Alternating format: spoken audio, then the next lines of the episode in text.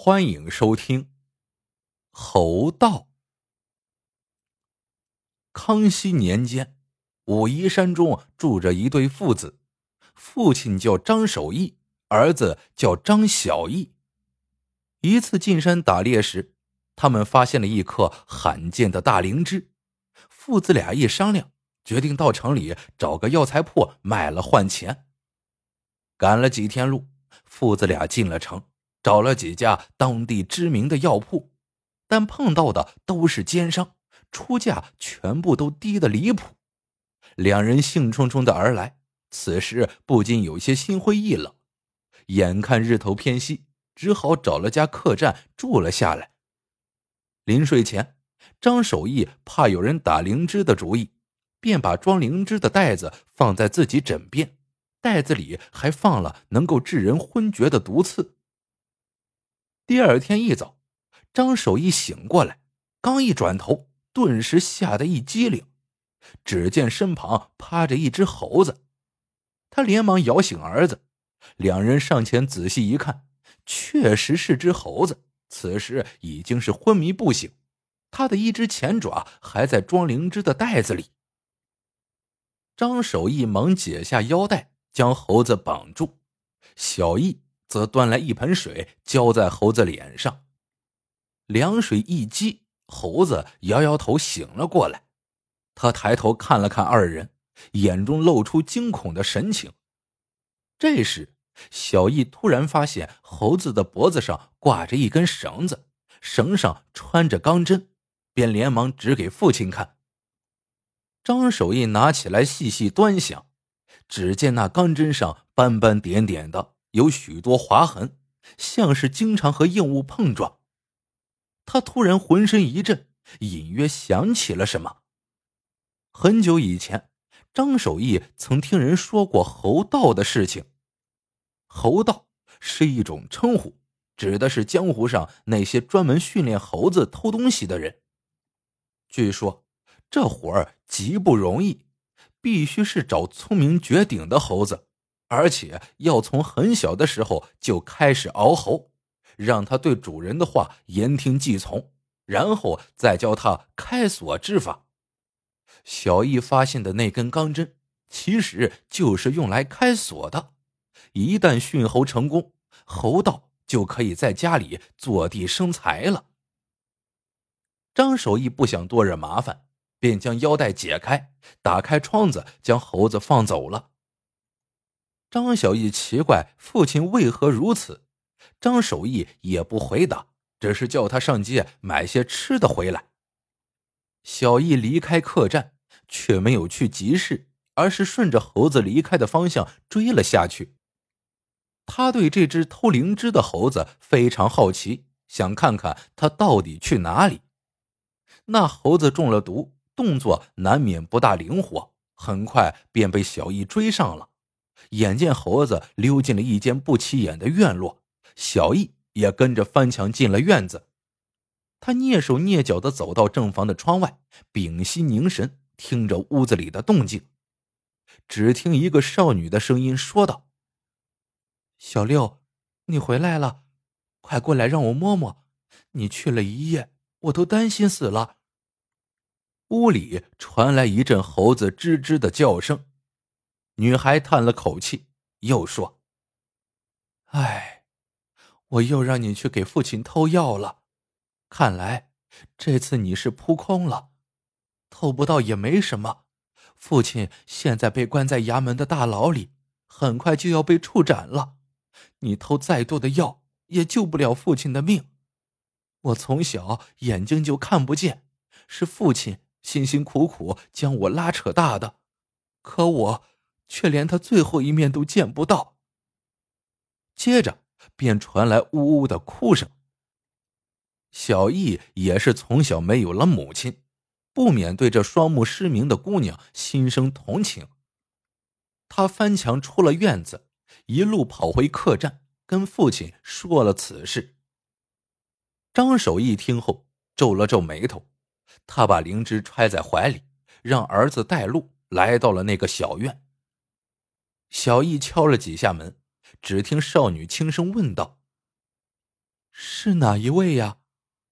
小易答道：“我们是新搬来的邻居，知道你出入不方便，特地来帮你挑水的。”吱呀一声，门开了，里面走出来一位清秀的姑娘。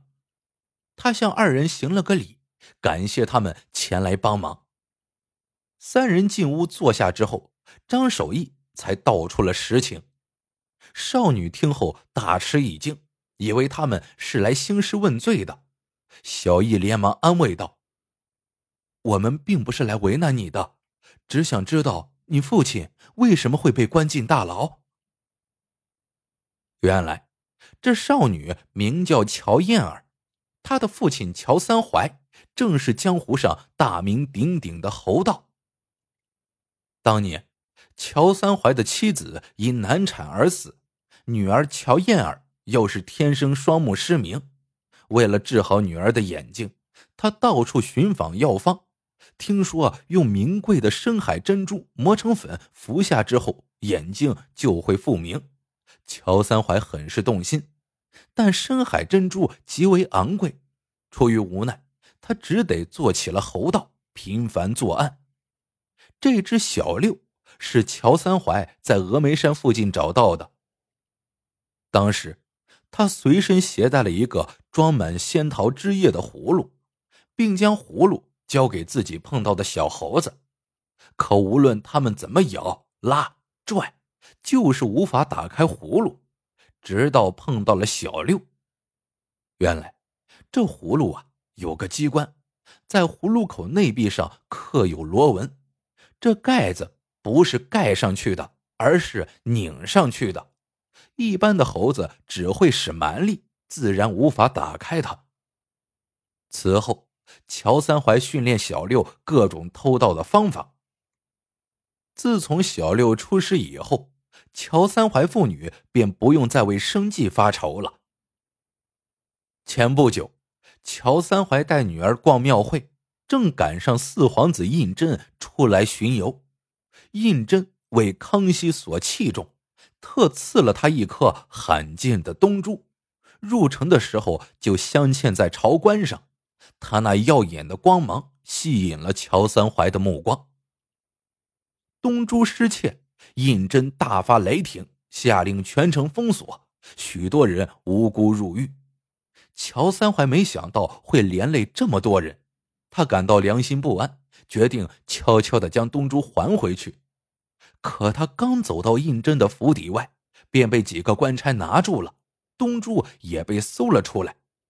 尽管乔三槐一口咬定是自己捡的，但还是被打入大牢，判了他个秋后问斩。消息传来，乔燕儿几乎昏了过去。他知道父亲怕是再也回不来了。但作为女儿，他仍然想再尽些孝心。那天，乔燕儿去药铺买伤药，准备让小六带给父亲。正好听到张氏父子在药铺讨价还价卖灵芝，他知道灵芝对疗伤有奇效，便让小六连夜去偷取。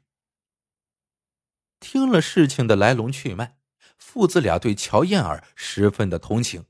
小易见他哭得梨花带雨，便低声和父亲商量了一下，然后对乔燕儿说：“反正这个灵芝我们也没有什么用，还是送给你吧。”乔燕儿说什么也不肯要，但小易再三坚持，乔燕儿最终还是接受了。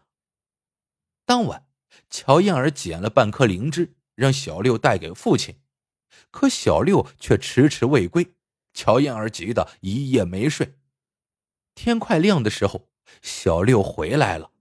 乔燕儿正在高兴，突然听见外面一阵嘈杂的声音，大队人马包围了小院。当先一人正是四皇子胤禛的心腹李卫。他大惊失色，知道肯定是小六的行踪暴露，被官差跟踪着找了过来，便连忙推开窗户，着急道：“小六。”快走！但灵猴恋主只是站在窗框上吱吱的叫唤，说什么也不肯离去。只听“哐当”一声，院门被撞开了，李卫领兵闯了进来，将一人一猴逮个正着。很快，乔燕儿和小六被押到了胤禛的府邸。不久，乔三槐和张守义父子也被押来了。原来，李卫在乔燕儿的住处发现了半颗灵芝，便派人到城里各个药铺去询问，很快便擒获了张守义父子。四人一猴同囚一室。不久，李卫引着胤禛来到屋内。胤禛满脸冷峻，在屋子正中坐定。此时人证物证俱在，乔三怀也爽快的承认东珠是自己派小六盗走的。他脖子一梗，大声道：“冤有头债有主，偷东珠的事情是我干的，与他人无关。求王爷开恩，饶了我女儿和这两位朋友。”说完，猛地朝地上磕头。直碰的头上鲜血直流。胤禛眉头一皱，闭目思索了一阵，突然睁开眼睛道：“饶了他们，倒是可以。不过，你得给我办一件事。事成之后，不但既往不咎，还有享不尽的荣华富贵。”从此，四人便被软禁在府内。胤禛让李卫告诉乔三怀，要小六帮忙偷一件东西，而且不但要能偷回来，还必须得还回去。乔三怀虽然满腹狐疑，但也只得照办。每天李卫监督着他训练小六。几个月后，小六已经能够神不知鬼不觉的将东西偷出来又还回去。胤禛看了，很是满意。便带着乔三怀和小六返回了京城。进京之后，胤禛多次派人带小六进皇宫熟悉地形，而乔三怀也终于得知，胤禛要偷的那件东西，正是康熙皇帝的建储密诏。原来，康熙晚年为防止诸皇子争储，便决定不立太子而秘密建储。那建储密诏。便藏在乾清宫正大光明匾后。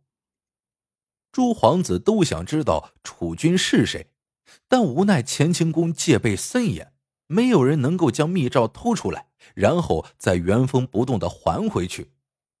而那天，胤禛得知世上竟有猴道这回事，便灵机一动，有了一个大胆的想法。这天夜里，小六进宫偷回了密诏。乔三怀颤抖着双手，将装有密诏的匣子交到胤禛手里，然后突然扑通一声跪倒在地，拼命的磕头道：“我，我知道了王爷这么机密的事情，也没打算再留在世间，只求王爷饶了我女儿和张家父子。”说完，又是不停的磕头。几个月的相处下来。乔三怀已深知胤禛为人冷酷、杀伐果决，这等机密之事，事成之日必定就是自己丧命之时。他自知必死无疑，只能盼着能保住女儿和两位恩人的性命。可胤禛却不答话，他把匣子打开，小心翼翼的将密诏拿在手里，缓缓展开来看。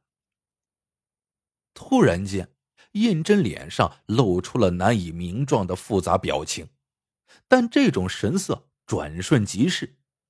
很快，他又恢复了平时的冷峻模样。胤禛将密诏收好，放回了匣中，然后交给乔三怀，让他还回去。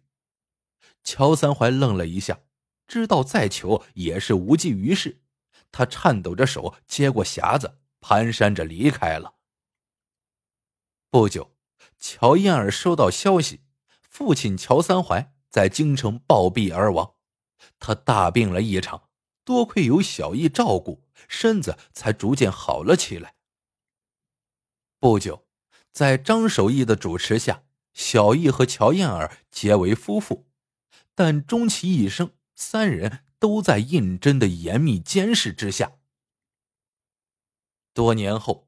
已是雍正皇帝的胤禛和两江总督李卫再次谈起此事。李卫问胤禛当初为何会放过乔燕儿等三人，胤禛默然良久，长叹一声道：“其实，乔三槐是自尽的。”李卫大吃一惊，胤禛这才说起事情的来龙去脉。原来，乔三槐知道胤禛绝不可能放过自己，当夜便悬梁自尽。临死前留下了一封血书，再次恳求饶过乔燕儿等三人。但胤禛思虑再三，仍决定处死他们。没想到的是，在乔三槐死后，小六数天不吃不喝，最后竟在乔三槐的尸体边活活饿死了。胤禛得知此事情之后，大为感慨，他感念这一人一猴的忠义，终于决定饶了三人性命。但是，胤禛却还有个原因没有说出来，那就是在康熙的密诏中立定的储君就是他自己。好了，这个故事到这里就结束了。可怜红颜总薄命，最是无情帝王家。帝王心术啊！喜欢的朋友们记得点赞、评论、收藏，感谢您的收听，我们下个故事见。